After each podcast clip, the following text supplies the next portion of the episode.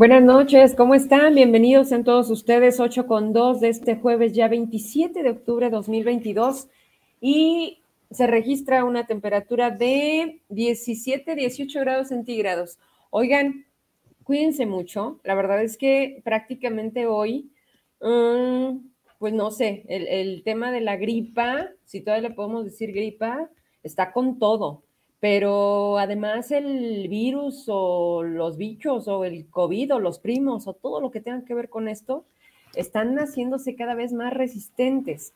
Y entonces las medicinas que nos hacían rápido efecto y que en tres días prácticamente estábamos para lo que venga, no nos están haciendo igual. Los niños están siendo un sector que, bueno, por las mañanas cuando los vamos a llevar a las escuelas, se siente el clima bastante fresquecito. Luego en la tarde-noche, como ahorita, que por cierto, si puede, yo creo que ya no, pero hace unos 10 minutos y si no lo hace mañana. La luna está prácticamente con la rayita. No sé si ya volteó al cielo. Esa luna apenas es este, pues la primera fase, ¿cómo se dice? Menguante. Bueno, está muy bonita. Y del otro lado, haga de cuenta, aquí está la luna, bueno, desde donde yo estaba, ¿verdad? Porque cada quien desde donde nos... ¿De dónde, Vero? Desde donde usted se ponga. Al cabo todos tenemos el mismo, el mismo cielo. Pero hay una estrella de este lado que brilla mucho. De hecho, parece que está muy cerca, ¿no? Que es lo que dicen, que las estrellas cuando se ven más brillantes es porque están más cerca. Pues yo no sé, pero esa estrella está intensa.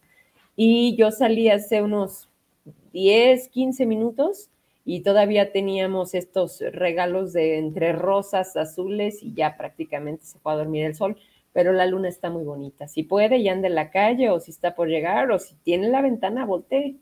Ahí está. Oigan, le pregunté al doctor Oliver, que por cierto le mandamos una felicitación a, a él, a su esposa, por los años de matrimonio, porque se dice fácil, porque muchas cosas las damos por hecho, porque también hablar de lo que todo el mundo hace, pero, pero no es así.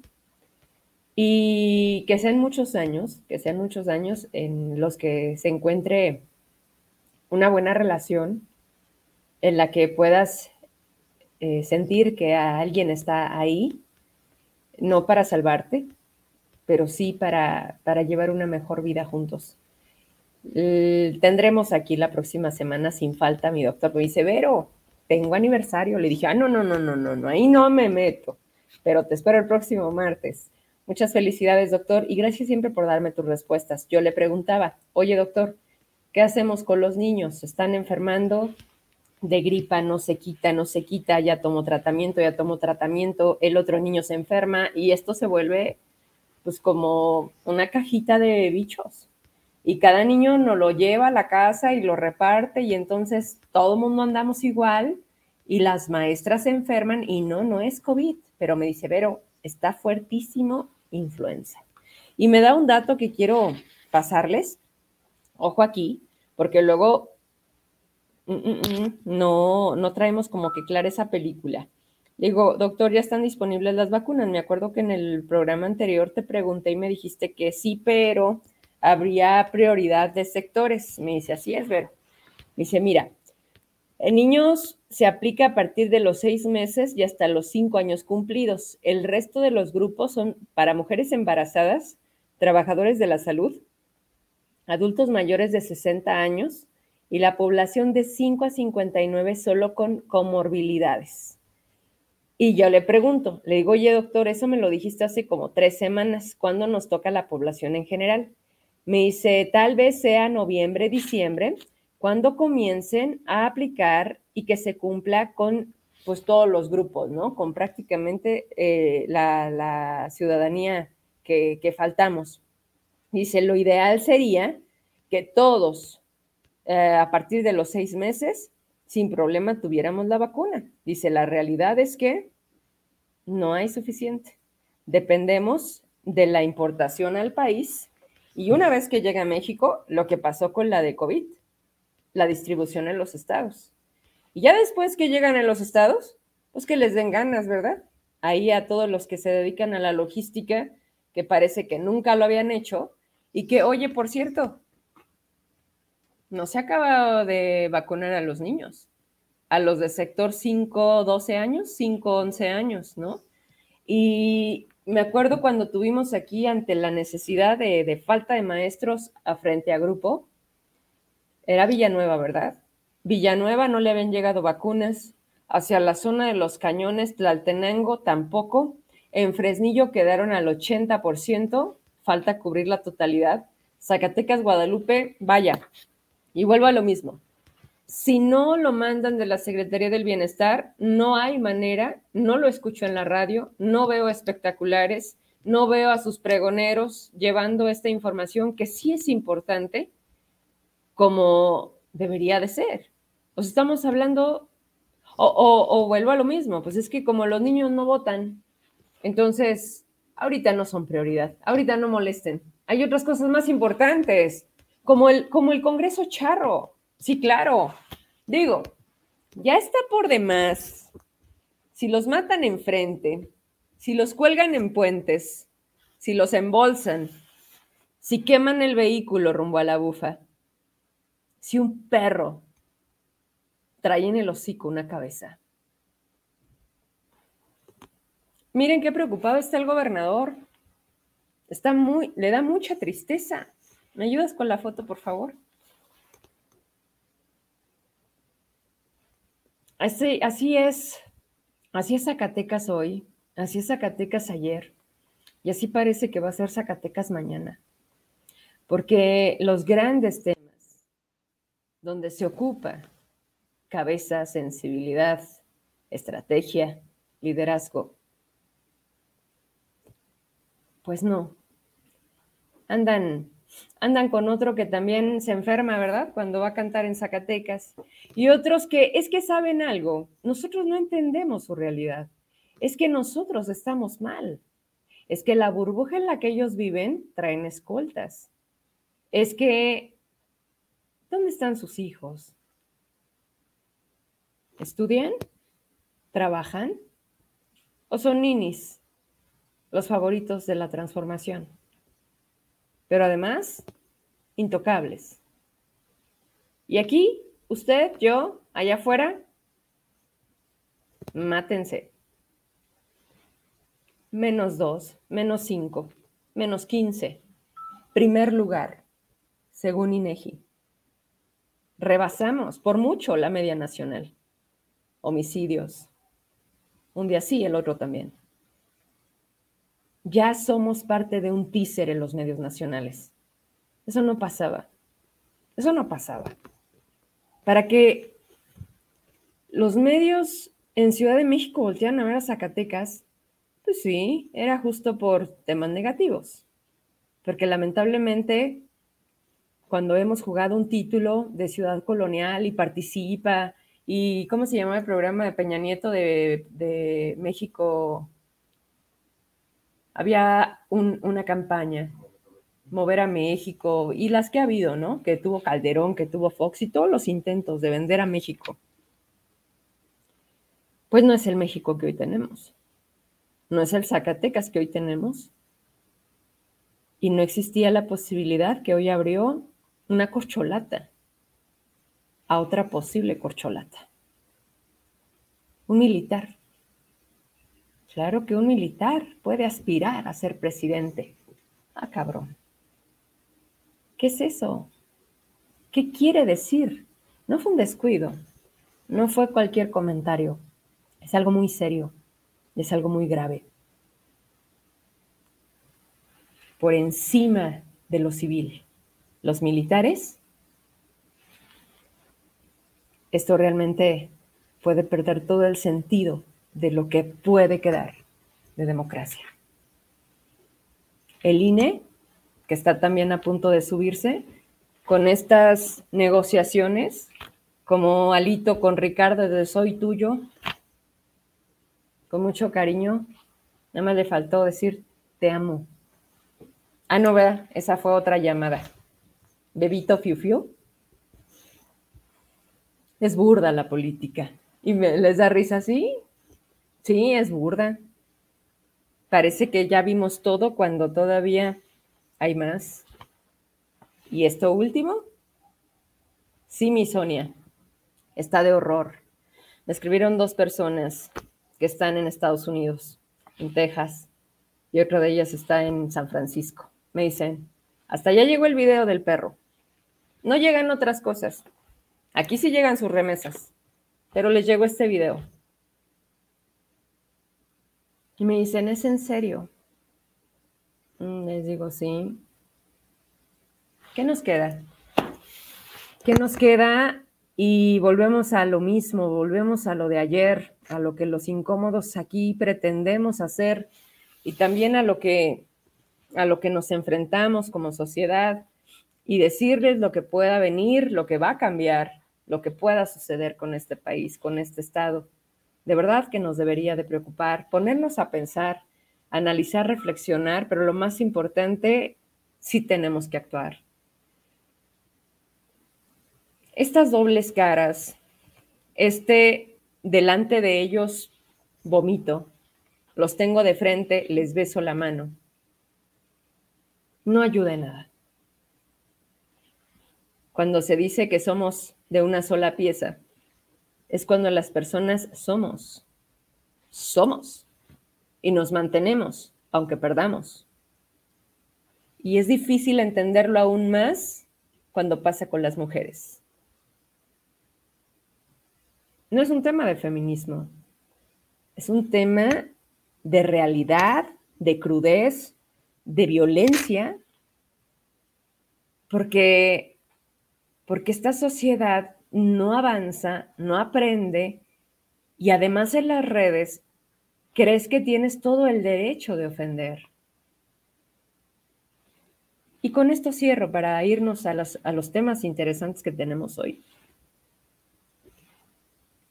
La diferencia entre hacerlo es justo eso. Decir que lo vas a hacer, que tú lo puedes hacer mejor y quienes lo hacemos. Lo hacemos y decimos, ¿verdad que sí se puede?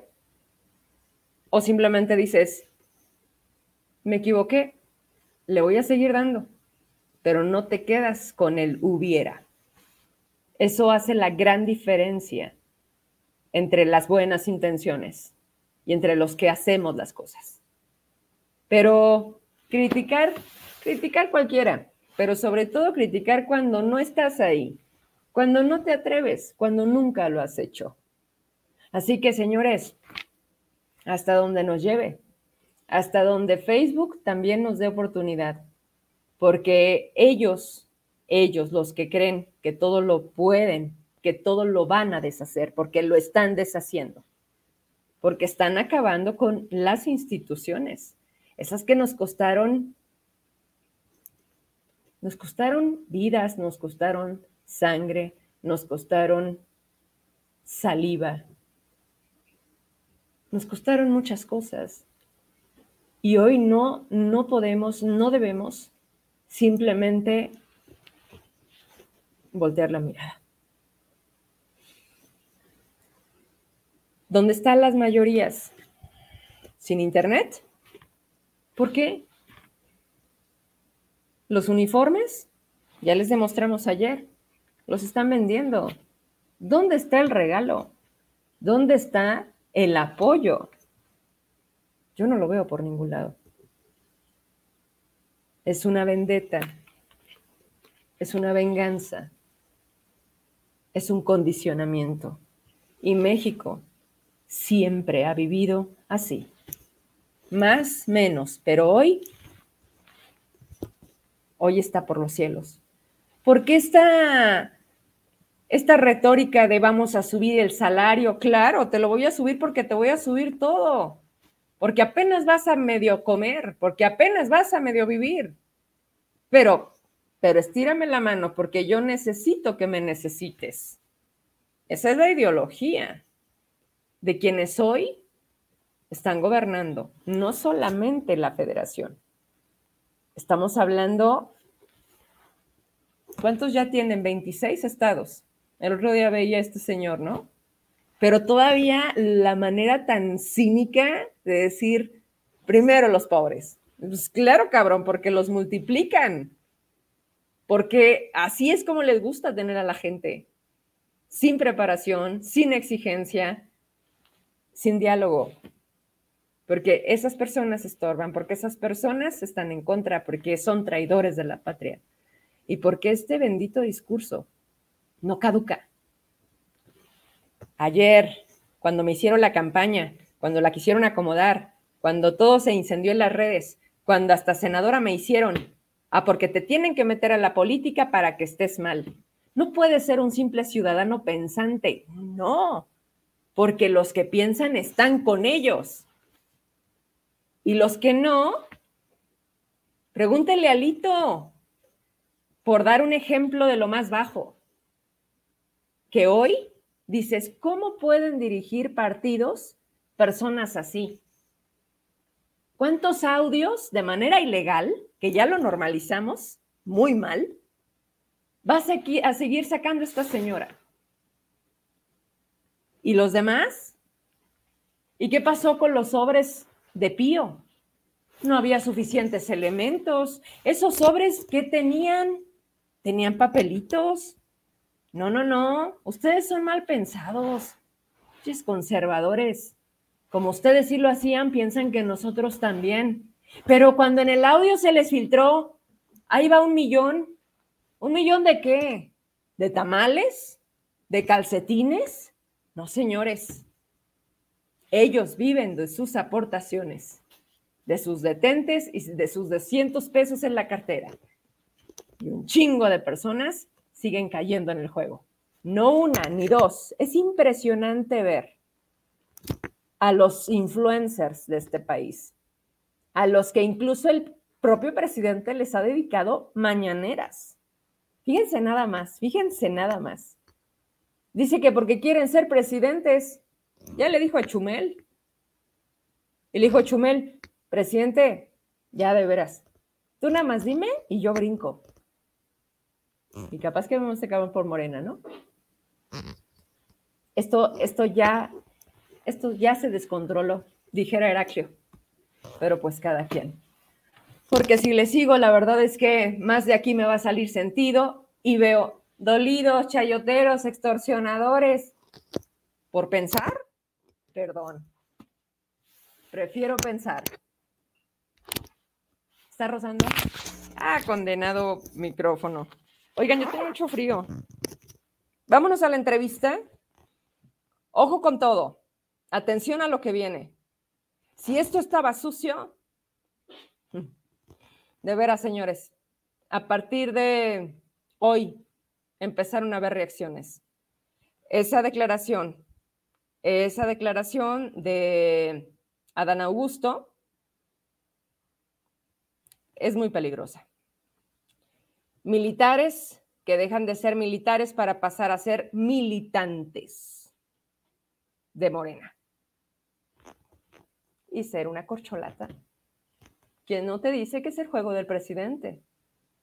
Y Claudia Sheinbaum en la Fórmula 1, ¿no? Pero bueno, vamos a saludar a la licenciada Jimena Rojas Hernández. Ya teníamos bastante tiempo que no hablábamos de estos temas sin duda importantes, relevantes, eh, donde muchas personas luego tenemos dudas y decimos, ¿Eso dónde lo vemos? Claro, lo ves por la parte jurídica y dices, un abogado. No. ¿Dónde están las instancias federales en el Estado que pueden dar atención, orientación, que incluso pueden acompañarte en un proceso si eso se demanda? Vaya, claro que lo hay. ¿Qué falta? Les falta promoción, les falta publicidad. Y yo agradezco mucho que se acerquen y me digan, pero podemos hablar de estos temas. Para la gente, siempre va a estar aquí el espacio abierto. Así que, licenciada, vente conmigo. Ella es asesora jurídica federal especializada en atención a personas con discapacidad del Instituto Federal de la Defensoría Pública. Y el tema que traemos ahorita, híjole, pues es hablar de pensiones, de jubilaciones. ¿Le suena? De eso que tanto nos ha dolido aquí en Zacatecas. ¿Cómo estás, licenciada? Buenas noches. Hola, buenas noches, Verónica. Bien, gracias. Qué bueno. Oye, platícame, porque cuando me pasaron los mensajes, bueno, los temas más bien, dije, oye, qué interesante, porque cuántas, bueno, de entrada, ¿dónde está el Instituto Federal de la Defensoría? Bueno, el Instituto Federal de Defensoría Pública tiene una oficina en cada estado de la República. Nosotros en Zacatecas estamos en el edificio sede del Poder Judicial de la Federación. La dirección es calle lateral 1202, Colonia Cerro del Gato, en Zacatecas, Zacatecas. Estamos a un lado de Ciudad Gobierno, hacia arriba de donde está la Comisión de Derechos Humanos, la Comisión Estatal. Perfecto. ¿Hay algún teléfono eh, para poder atender? Sí, el teléfono en Zacatecas es 492-491-4800 y la extensión es la 2501 para que se le asigne un asesor. También el instituto cuenta con un teléfono que está disponible 24 horas, 365 días del año, y es el servicio de defensa TEL. El número es 800 2242 426. Y ese, número está disponible en toda la República para que se canalice a un asesor en el estado donde le quede más cerca a la persona. Oye, quiero arrancar como, como, como empecé, Jimena porque me llama la atención cómo toda esta información que sí se vuelve relevante y que a muchas personas les puede hacer la diferencia justo por informarse, por acercarse. Eh, ¿por, qué no, ¿Por qué no encontramos espoteo de ustedes? ¿Por qué no vemos espectaculares? ¿Por qué a lo mejor no vemos a Jimena en otros medios de comunicación? ¿Qué pasa? Fíjate que sí hemos tenido últimamente más presencia, tenemos algunos spots en radio, hablando de nuestros servicios de defensa penal y de asesoría jurídica en distintas materias. El instituto tiene dos áreas, asesoría jurídica y defensa penal. Defensa penal son los defensores públicos que asisten a cualquier persona desde una detención hasta la ejecución de una sentencia por estar acusado de un delito federal. En cambio, la asesoría pues te permite que tú te acerques con cualquier problema le hace civil, mercantil, familiar, agrario y tengas un abogado que te dé una opinión. Hay algunos asuntos que podemos tomar en el instituto que son contra autoridades federales y hay algunos en los que existe alguna otra dependencia que te puede apoyar de manera gratuita y nosotros lo que hacemos es orientar a la persona y darles un oficio dirigiéndole a donde se debe presentar para recibir este apoyo que requiere, orientándole también sobre qué le van a, qué documentos podrían pedirle, qué tipo de juicio está solicitando, porque a veces es necesario ser muy técnico, a lo mejor al hablar con otro abogado. Y es lo que a lo mejor muchas dependencias olvidan, entonces nosotros también contamos con esa orientación. Oye, licenciada, eh, cuando me hablas de todo, o sea, tu, tu especialidad es un poco con personas con discapacidad. Hablemos de resultados. O sea, ¿hasta dónde se vuelve este instrumento para la ciudadanía de Zacatecas algo a favor? Porque luego muchas veces a ti te ha pasado, porque nos toca siempre estar de los dos lados, eh, la burocracia, eh, el depende de quién, de, a quién esté señalando, el, si, el de si sí caen funcionarios públicos, porque aquí mayormente, ¿de qué les llegan denuncias o peticiones de la ciudadanía? Platícame. La mayoría de las peticiones son porque no se les proporciona algún programa social, algún derecho al que, que ya tienen. Por ejemplo, nos llegan muchos asuntos de pensiones de bienestar que no se pagan, nos llegan muchos asuntos de medicamentos que no les otorgan, en, ya sea IMSS, en, el, en Secretaría de Salud. Oye, abogada, sobre este, este me interesa mucho el primero que mencionaste, sobre las becas del bienestar que no llegan. ¿Qué se ha logrado hacer? Nosotros lo que hacemos es, ah, bueno, en dos supuestos. Hay uno donde no te reciben los papeles para inscribirte al programa de bienestar de personas con discapacidad o pensión para el bienestar para adultos mayores. Se les apoya con la petición para llevar, bueno, nosotros los llevamos a bienestar para que les reciban los papeles. Se les inicie su expediente, se les entregue su folio. Y también tenemos el otro caso donde son personas que se inscribieron hace, no sé, hace un año, hace año y medio, tienen nada más su folio del trámite y no se les ha realizado ningún pago, no se les ha realizado entrega de tarjeta bancaria. Entonces lo que hacemos es promover un juicio de amparo en el que decimos, ya te lo pedí, autoridad, entonces si no hay algún impedimento, algún motivo legal por el que me lo puedas retener, entonces me lo tienes que dar y un juez de distrito es el que ordena. Hemos tenido muchas sentencias favorables en este sentido. y pues lo que se logra es la entrega de la tarjeta bancaria, la entrega de los apoyos, la resolución de la inscripción, todos estos temas. Va. Ok, te lo digo porque a mí me llega mucho esa denuncia. En todos los tipos de apoyos sociales que entrega el gobierno a través de sus este, delegados, aquí llegan a medias o no llegan, tal cual. Tengo el registro, no me han dado la tarjeta, me deben cuatro meses, llego, me pagan el último, no es retroactivo. O sea, aquí hay muchos vicios y veo que ustedes pueden ayudar, así que se me hace sumamente interesante porque ya no voy a estar como cuando la gente te dice, oye, ¿a dónde? Ustedes son una vía que por cierto manda saludos Carlos López porque ellos son de nuestros jubilados que hemos tenido aquí constantemente con la voz a través de ellos. Y, quiero que me platiques, abogada, sobre las pensiones de viudez del ISTE. Cuando se nos junta esto, la jubilación y pues también a veces nos toca en, esta vida quedarnos así, ¿no? Y, hacia dónde vamos, ¿Qué, ¿Qué derechos tenemos y ustedes cómo nos pueden ayudar. Ok, cuando una persona pasa por este tema y pierde a su pareja, queda viudo, vas al ISTE y pides tu pensión de viudez.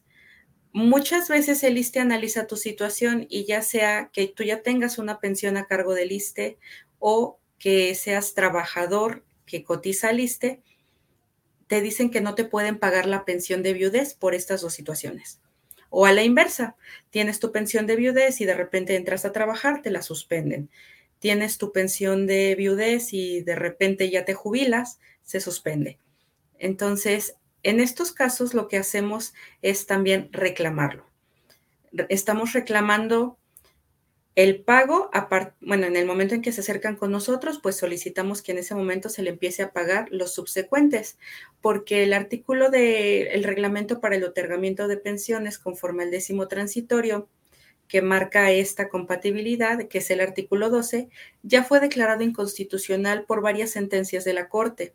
Entonces, siguen la ley y como la autoridad lo sigue aplicando, pues podemos reclamar que están aplicando un artículo inconstitucional. Ahí lo primero que se busca es que le empiecen a pagar desde que se mete el amparo y digamos que lo que se logra al final es el pago retroactivo del tiempo que se dejó de pagar, porque muchas veces a las personas se les niega la pensión y pues no supieron a dónde acercarse, dejaron pasar el tiempo, pues asumieron que ya les dijeron que no y no vuelven a, a preguntar y ya hasta después pues se enteran de que hay una vía y buscamos el pago retroactivo. Aquí no hay una situación que nos limite, depende del tiempo. O sea que a lo mejor tal cual lo dices, abogada, la gente dice, no, ya no tengo nada que hacer. Y cuando se acerca a ustedes les dices, oye, ¿hace cuándo pasó esto? Hace dos años. ¿Se puede hacer algo? ¿Es algo que no pierde vigencia? ¿O hasta dónde también es importante decirle a la gente, a ver, cuando sucede este tipo de situaciones, obviamente el, el mejor consejo es actúe de manera inmediata. Pregunte, ¿no? Ustedes están en las redes, los encontramos en Facebook, ¿no? Porque sí me gustaría mucho, ¿sabes qué? A partir de hoy, porque veo que se abren muchas líneas contigo y con la propia Defensoría, eh, tener este, este contacto de estar compartiendo, no propiamente las entrevistas, las entrevistas, por supuesto, cuando me digas, es momento de hablar, aquí vamos a estar, pero que tú me, me estés mandando constantemente para que nosotros seamos la vía de socializar el mensaje y que entonces a lo mejor yo con mucho gusto a través de mis páginas estar compartiendo el ya vio, acuda, mire, si tiene dudas, cuando puse lo de tema de pensión, jubilación, viudez, hubo, hubo bastante movilidad en las redes. Entonces creo, licenciada, que sí sería importante utilizar esa vía. ¿Cómo, cómo están en Facebook o cómo tenemos estas redes con ustedes? En Facebook estamos como Defensoría Pública Federal.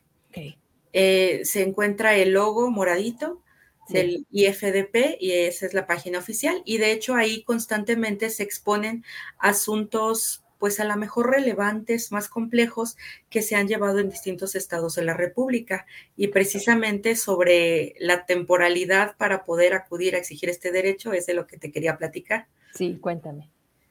Mira, generalmente nosotros decimos, cualquier abogado, ¿sabes qué? Te notificaron tu oficio de que no te van a pagar la pensión y a partir de que lo recibiste me empiezan a correr 15 días para promover el amparo, 15 días hábiles, o 30 días para promover un juicio contencioso administrativo. Existen esas dos vías.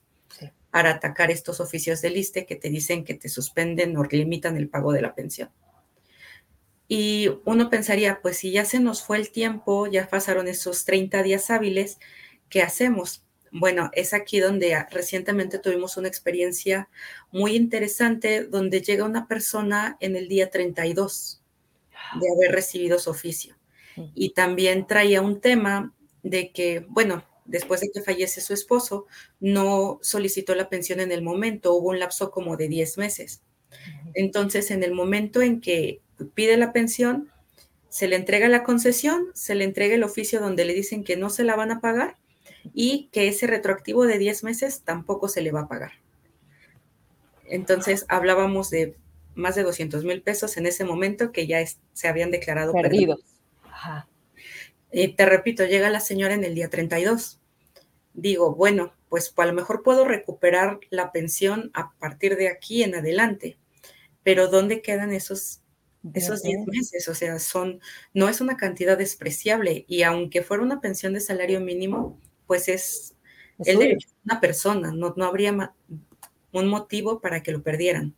Entonces, lo que buscamos fue promover un juicio de amparo alegando que la pensión se podía pedir en cualquier momento. Y digo, en la primera sentencia, en el amparo principal, se perdió precisamente porque nos dicen, pues se te fueron los 15 días del amparo. Metemos un recurso de revisión y tribunal colegiado dice, espérate, sí tiene razón su argumento de que la pensión se puede pedir en cualquier momento. El colegiado dice, yo voy a dictar la nueva sentencia y ordena la nulidad del oficio que le limitaba el pago de la pensión. Entonces se le pagó su retroactivo y actualmente ya está disfrutando de su pensión de viudez. Oye, eh, eh, volvemos a lo mismo. E, esas historias son las que me gustan y más las que parece que no se pueden y al final la licenciada Jimena sí puede. Oye, mira, te mandan saludos desde Cancún, Brisa Villalobos. Tengo una pregunta para ti, me dice Katrina Zacatecas. Gracias como siempre por conectarte. Pregunta para la licenciada Jimena Rojas. ¿Se pagará los meses del año pasado para los adultos mayores? Mm, de la pensión de bienestar, ¿verdad? Ay, Katrina, yo también me quedé un poco a medias. Nada más me precisas de, qué sería para que la abogada pueda darnos con también la respuesta que, seguro tiene. Nada más agrégame ese dato, por favor, si puedes. Mira, estamos poniendo en este momento, es así, ¿verdad? Esos son ustedes. Sí, correcto. Muy bien. Pues, a ver, platícanos un poquito para quienes mm, en cuanto puedan o se vayan familiarizando y vayan utilizando la existencia de este instituto, ¿qué vamos a encontrar en la principal? ¿Es ahí donde viene el menú, teléfonos? Cuéntame.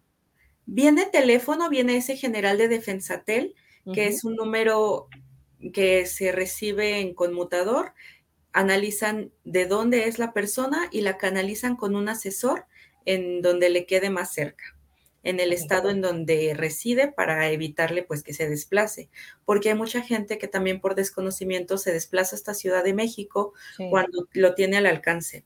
Igual en mi caso, que atiendo personas con discapacidad que...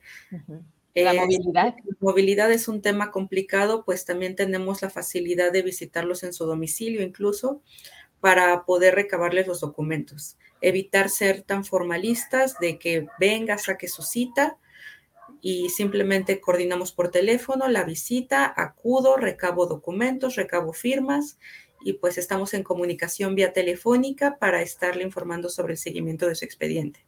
Oye, eso es muy bueno, porque lo que acabas de decir, poco pasa, eso de, tener la disposición. ¿Cuánto equipo conforme el instituto, por ejemplo, tú de tu área específicamente de personas con discapacidad, ¿eres tú y cuánto más es tu equipo? De discapacidad, solamente una persona me apoya. Pero el equipo de asesoría en Zacatecas, eh, bueno, la delegación Zacatecas tiene cinco asesores jurídicos y cada uno con su personal de apoyo.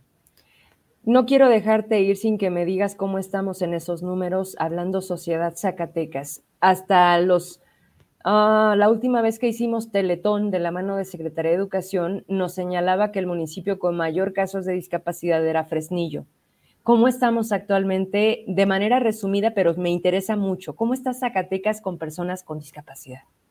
Zacatecas está alto, pero yo no creo que sea porque no existan personas con discapacidad en otros municipios, sino es difícil contabilizarlo. La discapacidad muchas veces se diagnostica, sobre todo hablando de discapacidades psiquiátricas, psicosociales. Entonces, no está diagnosticada y al no estar diagnosticada no es visible. Entonces, creo que es un tema de acercar también la visibilidad.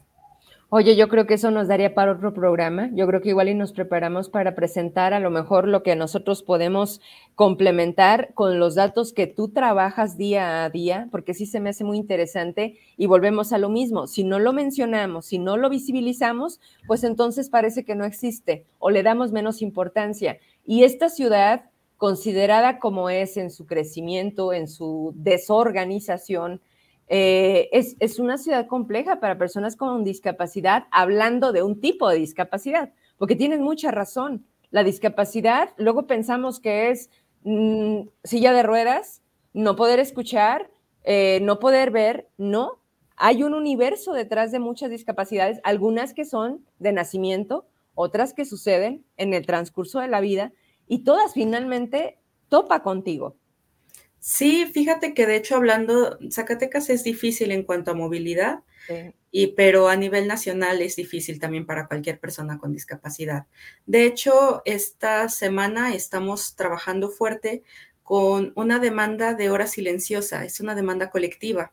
en la que reclamamos a una cadena de tiendas de autoservicio que en las tiendas de todo el país nos ponga este programa de hora silenciosa. Una hora a la semana por lo menos en las que no se hagan anuncios por altavoz, se baje el, sonido de caja registradora, se quite la música, se eviten las maniobras con montacargas a lo mejor, para que no haya tanto ruido y no afecte tanto a personas con hipersensibilidad sensorial, como son personas en el espectro autista, personas con lesiones cerebrales, incluso personas ciegas o usuarias de dispositivos de audición también pueden resultar beneficiarias con esta medida.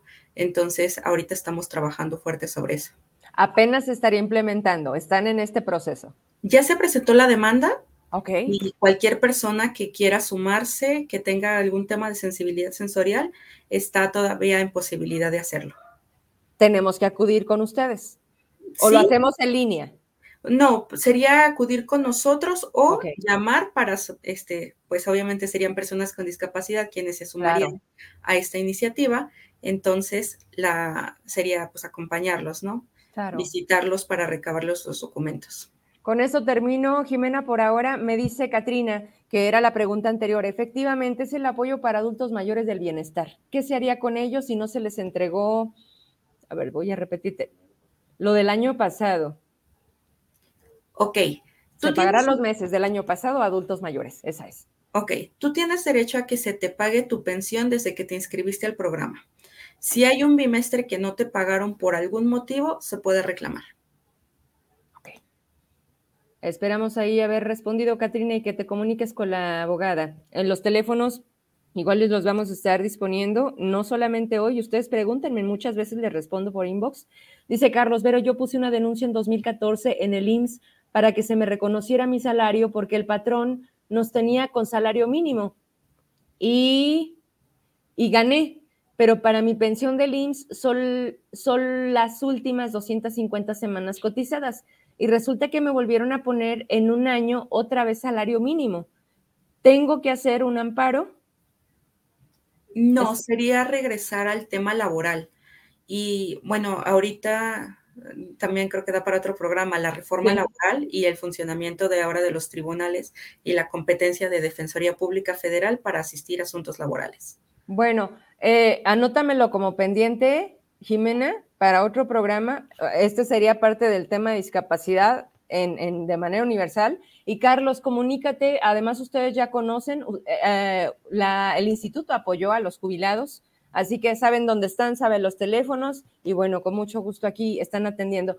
Ah, al parecer, sobre lo que comentabas, abogada, de los afectados, dice que se presentaron en las oficinas del bienestar y les dijeron que eso ya se había perdido. Bueno, la autoridad no tiene la última palabra, podemos acudir a los jueces de distrito. Eso me gusta mucho y más porque, porque la manera de despedir es de claro que se puede. Hasta que, ahora sí que hasta que, hasta que se acabe, se acabó, ¿no?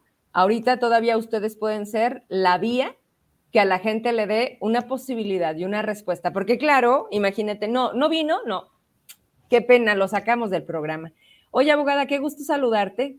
Este, gracias por el tiempo y estamos pendientes, quizá con esta posibilidad de manera mensual de estar hablando de cosas así de importantes, porque créeme, hay muchas preguntas y creo que tú puedes ayudarnos. Así que gracias. Gracias por la invitación. A ti. Buenas noches. Buenas noches. Oigan, si pueden, las personas que se van conectando posterior, la transmisión queda completita al término, ¿eh? Esto está interesante. Jubilaciones, viudez, este, si el ISTE se las niega, si no le han pagado completo o les deben meses de los apoyos sociales del bienestar, el Instituto de la Defensoría Pública, que está ubicada allá en Ciudad Administrativa, en el, no, en el Cerro del Gato. ¿Cómo?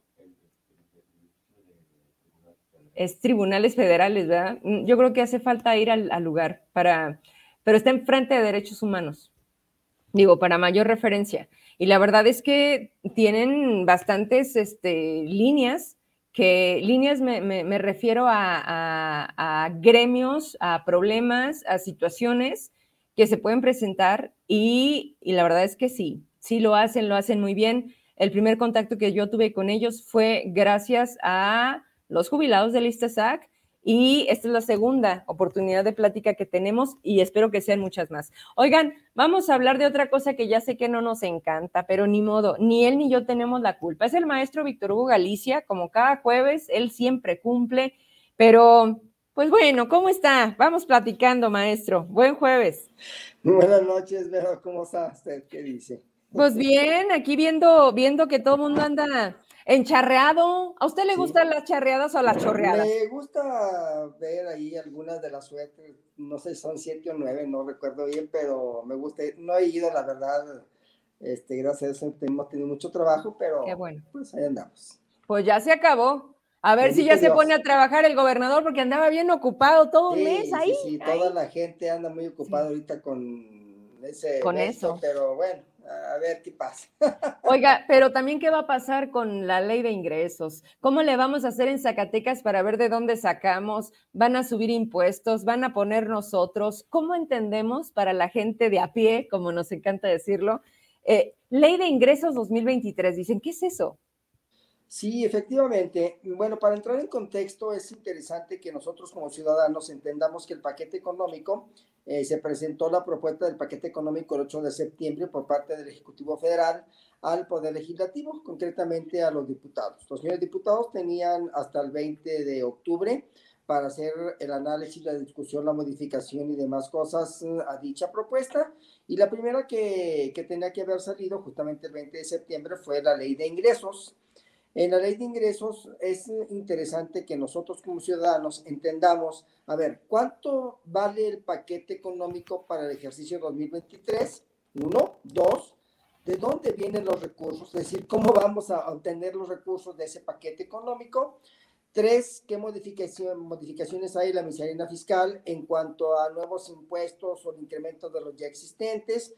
Y bueno, después de que se discute y se analiza, se aprueba por los señores diputados, que hicieron lo propio el día 20, el día 21 de la madrugada, y lo pasaron al poder, eh, digo, perdón, a, la Cámara de Senadores. Los señores senadores, como es también su costumbre, no discutieron, no analizaron, lo, vieron, lo vieron en, comisiones así nada más para hacer el protocolo. Mm. La verdad es que no hubo ninguna modificación al respecto, porque llama la atención en ese paquete de, eh, en esa propuesta de la ley de ingresos, algunos factores, por ejemplo, la inflación, el tipo de cambio, el crecimiento económico, el precio del barril del petróleo, la tasa de interés, son uno de los elementos que nosotros como ciudadanos a lo mejor decimos, bueno, pues a mí que me interesa, pues a mí con que me paguen y compre y ahorita que escuchaba la licenciada referente a lo de las pensiones y todo ese tipo de situaciones, pues tiene mucho que ver justamente con esto, porque de dónde viene el dinero y, dónde se va, y a dónde se va a destinar. Bueno, ya se hizo por parte de las dos cámaras. El día de, ayer justamente se aprobó por parte de los senadores y ya está lista la, el, dictamen final para que sea publicado en el periódico oficial de la federación y entre en vigor el 1 de enero del próximo año. ¿Qué es lo sobresaliente del paquete económico? Bueno, el paquete económico del próximo año vale 8.3 billones, con B, 8.3 billones de pesos. Se pretende que se recauden el 56% a través de impuestos. Lo novedoso aquí es que no hay nuevos impuestos, no hay incremento en los impuestos, pero ese 56% equivale a más o menos 4.6 billones de pesos. La pregunta ahora es, ¿de dónde va a llegar la otra parte? Bueno, aquí está de dónde viene la otra parte. Dice que 4.6 billones de pesos vienen de los impuestos, IVA, ISR, IEPS, 470.845 millones vienen de cuotas de aportaciones del Seguro Social, 35 millones de pesos por contribuciones de mejoras, 57 mil millones de pesos por derechos, 6.543 millones de pesos por productos, 173.554 millones de pesos por aprovechamiento, 1.3 billones de pesos por ingresos de venta de bienes, prestación de servicios y otros ingresos, y 487 mil por transferencias, asignaciones, subvenciones, pensiones y jubilaciones, y 1.176 billones por ingresos derivados de financiamiento. Y ahí es en donde llama la atención porque nos dicen que no va a haber endeudamiento y resulta que 1.2 billones pues vienen del endeudamiento, que va a ser endeudamiento interno. ¿Qué significa? Porque a lo mejor van a emitir bono, van a emitir CETE, van a emitir sedes, algún papel eh, específico por parte del gobierno para hacerse de recursos y completar esos 8.3 billones de pesos. Entonces la primera parte ya quedó. Ya sabemos de dónde viene el dinero, ya sabemos que los mismos que pagamos impuestos nos van a seguir amolando con los impuestos. Eso no va a cambiar. La pirámide así está. Muchos, muchos que no pagan nada y muy poquitos que pagamos mucho. A ver, ahorita que lo estaba escuchando, me acordé de algo que dónde quedó el instituto para regresarle al pueblo lo robado. ¿Existe, perdón? ¿Existe? Bueno, lo creó Andrés Manuel. Dijo que todo lo de los narcos, todo lo de los rateros políticos que se han servido de México, que son hartos, porque eran todos los del PRI, ¿verdad? Ah, no. Ah, no, ¿verdad? No, hoy están en Morena. Bueno, las herencias malditas, maestro. Seguramente hay muchos. Por ahí, por ahí ya traen a Calderón hasta incluso a nivel internacional, ¿no? Con venta de, armas. Bueno, ¿dónde, ¿dónde está todo lo que le han incautado? O sea, ¿cómo? Y, y, espérenme, porque hay otro dato que también la gente eh, desconoce. A ver.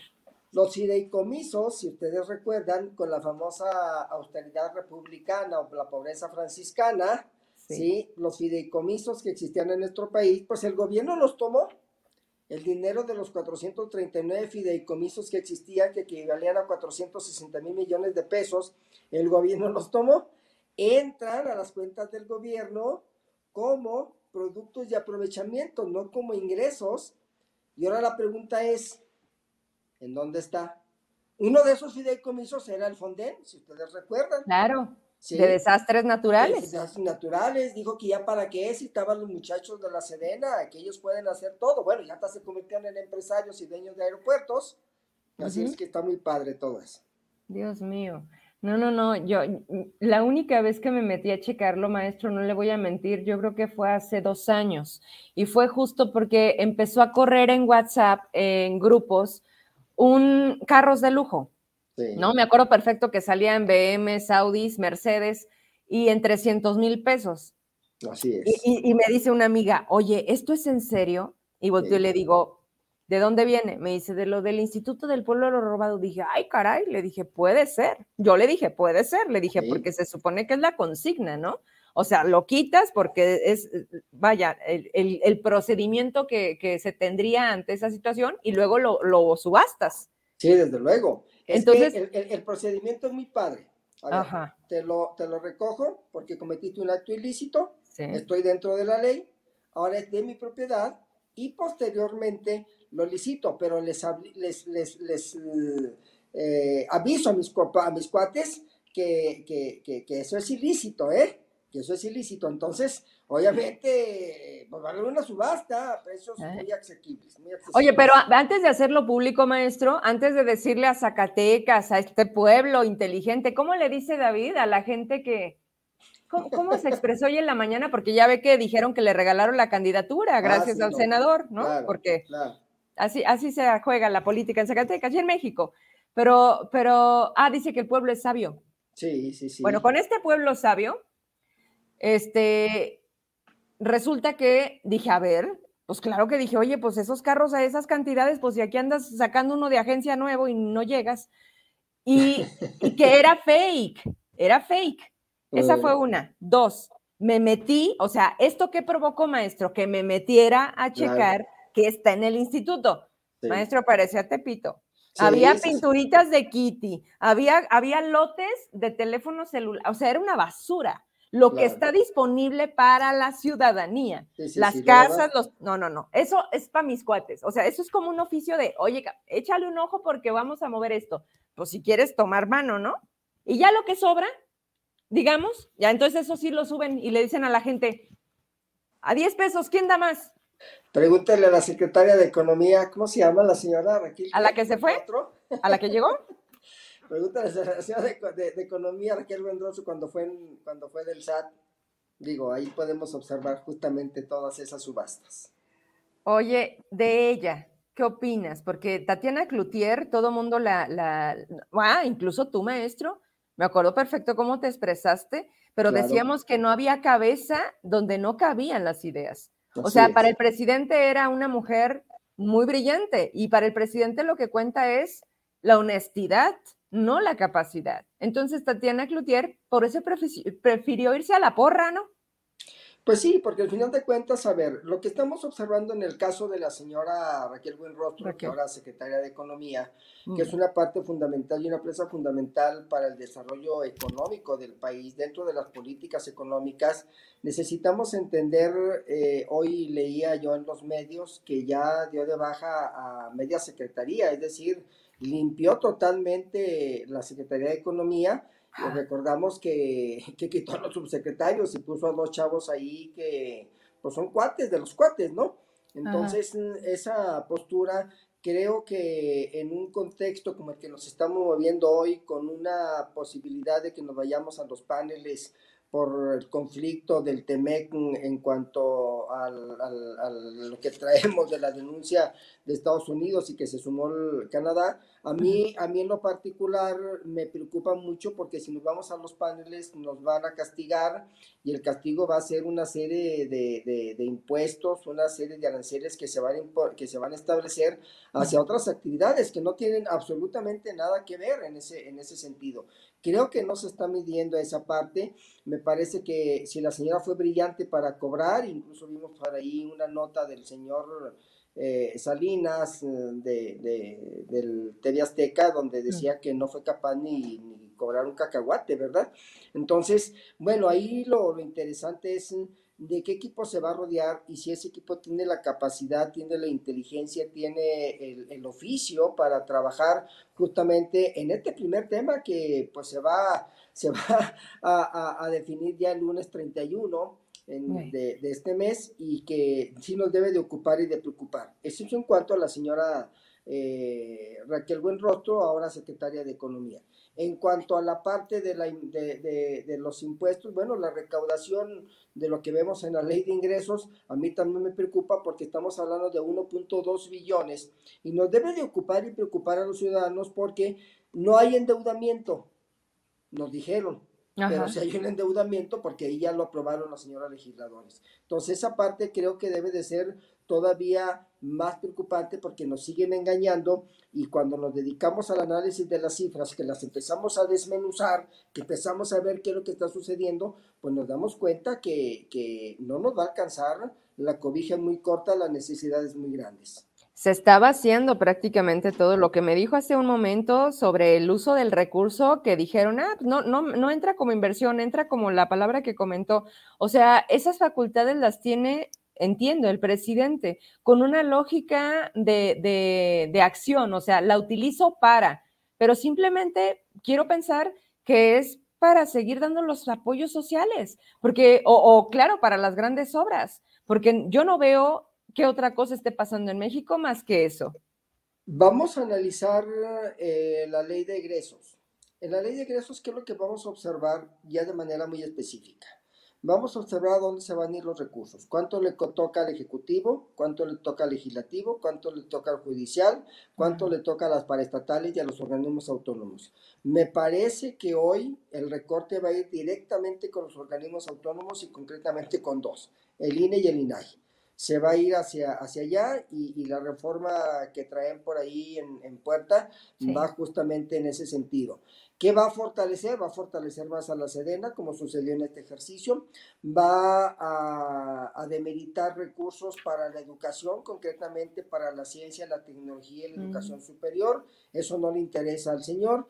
Eh, vamos a ver recursos limitados para el sector salud también puesto que ya pasó la pandemia, ahorita ya no nos interesa. Ah, maestro, perdón que te interrumpa, pero eso es bien importante. Veía en los medios el financiero, decía, México no aguanta otra pandemia. Y justo hacían el análisis de, este tema de, de, los sacrificios y que siempre se han ido por, el, por lo que se supone más defienden y lo que va a sacar adelante este país, que es educación, salud y, bueno, la verdad es que son las mismas palabras, pero es a los primeros que les recortan. O sea, eso es turismo, ¿no? La cultura, la ciencia, o sea, investigación. No, ¿por qué les vamos a pagar esos fifís? Fíjate nada más. A eso, el deporte. Bueno, ahí, ahí yo creo que justamente es en donde nosotros mm, hacemos el análisis mm, y, y hacemos el señalamiento específico. A ver, el recurso a dónde se va a ir y cómo se va a ir. ¿A dónde va a estar dirigido? El gobierno federal ahorita tiene 64 programas sociales, de los cuales únicamente atiende tres. Los muchachos y futuro, perdón, los jóvenes del futuro, este, las señoras amas de casa y los viejitos, ¿verdad? Los, adultos mayores. mayores, ajá. ¿sí? Ahí que tenemos que reconocer, sí, se benefició mucho los adultos mayores porque las pensiones estaban para dar tristeza, ahorita ya tenemos pensiones más dignas, eso definitivamente es aplaudible y y hay que reconocerlo. Pero el trabajo de los muchachos del futuro, ahí me parece que estamos desperdiciando mucho dinero porque no se trata de darles por darles, sino que tenemos que enseñarles a cómo se tienen que ganar el recurso. ¿sí? Entonces, y, la construcción del futuro. Pues sí, porque al final de cuentas. ¿No? Digo, los que nos dedicamos a la docencia en el nivel superior lo observamos. Eh, el sábado apliqué examen con, los muchachos en el noveno semestre y, decían, estamos nerviosos porque teníamos dos años y medio que no hemos un examen presencial.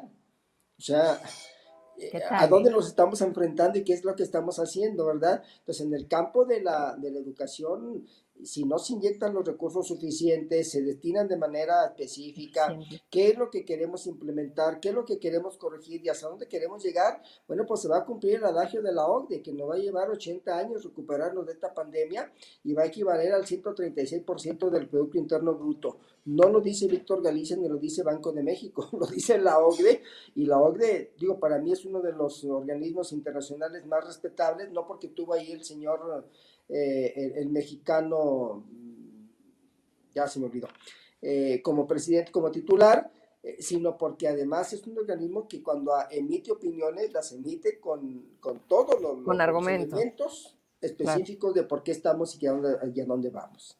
Vaya. Ay, no, pues creo que bien lo dije desde, desde, desde que le iba a saludar, maestro, pero ya sabía que hablar de la ley de ingresos iba a ser algo que no iba a ser bonito y que al contrario nos iba a tener que dejar me, me, parece, Vero, si, si, me permite, me parece que es una parte que sí debemos de entender los, los ciudadanos de manera muy específica por dos cuestiones. Primero, creo que nos debe de, debemos de entender como ciudadanos de dónde va a, de dónde va a, va a llegar el dinero y cómo va a llegar el dinero. Esa es la primera instancia y eso ya está autorizado. Ahora tenemos que vigilar hacia dónde se va a ir, cómo se va a ir, en qué programas específicos se van a implementar y qué, secretarías de Estado o qué dependencias paraestatales o, o, autónomas van a ser las más o menos beneficiadas. Eh, la mañana platicaba en otro medio sobre los fideicomisos, cómo se han estado distinguiendo de 460 mil millones, quedan ahorita 42 mil millones. La pregunta es, ¿en dónde quedó ese recurso? ¿Cómo se fue destinando? ¿Para qué sirvió? Los, los, los fondos, perdón, eh, de aportación para los municipios, para los estados.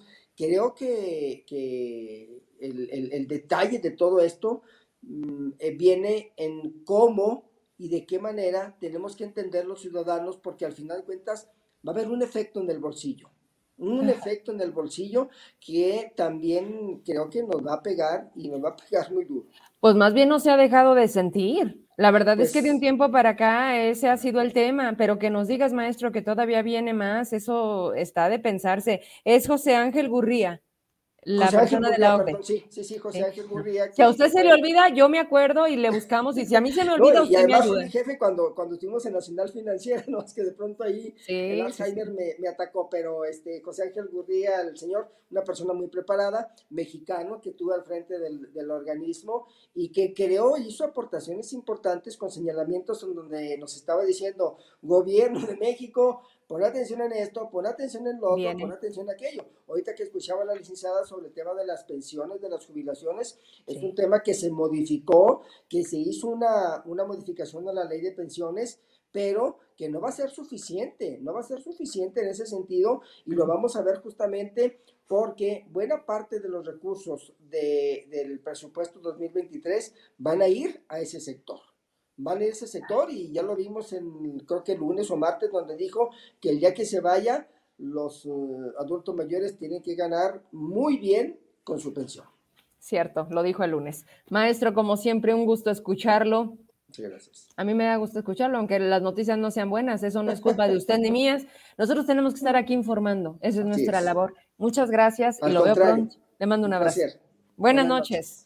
Oigan, me está escribiendo la gente, estaba acá checando eh, Soledad. A ver, acá, me voy contigo. Soledad Calvillo, hola Vero Trujillo, buenas noches. Andábamos en, los puestos de Avenida México, comenzó la balacera, eran las 8.40 aproximadamente, todo el mundo corrimos. Pero ¿qué tal la seguridad en el lienzo charro?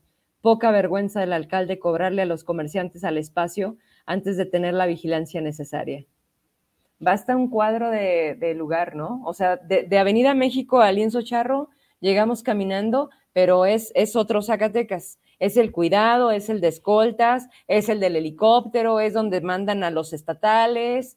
Y acá, gracias por tu comentario, por tu mensaje, Soledad. Pues tome precauciones. Prácticamente estoy hablando de hace 20 minutos de este suceso. Y también me está escribiendo acá, vi, Sonia, dos ataques armados, tres cruces, me imagino que es el que se reviere Soledad, y Alma Obrera, Alma Obrera, Zacatecas, ¿no?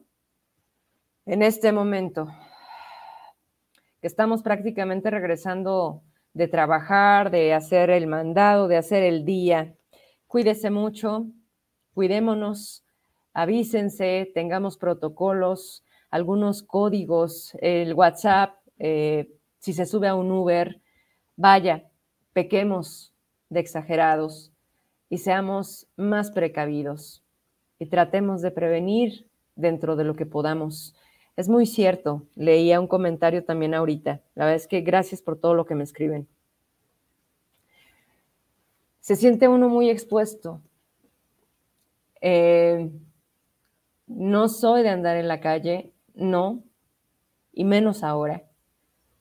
Conocí un Zacatecas que se caminaba a altas horas de la noche en la plena catedral.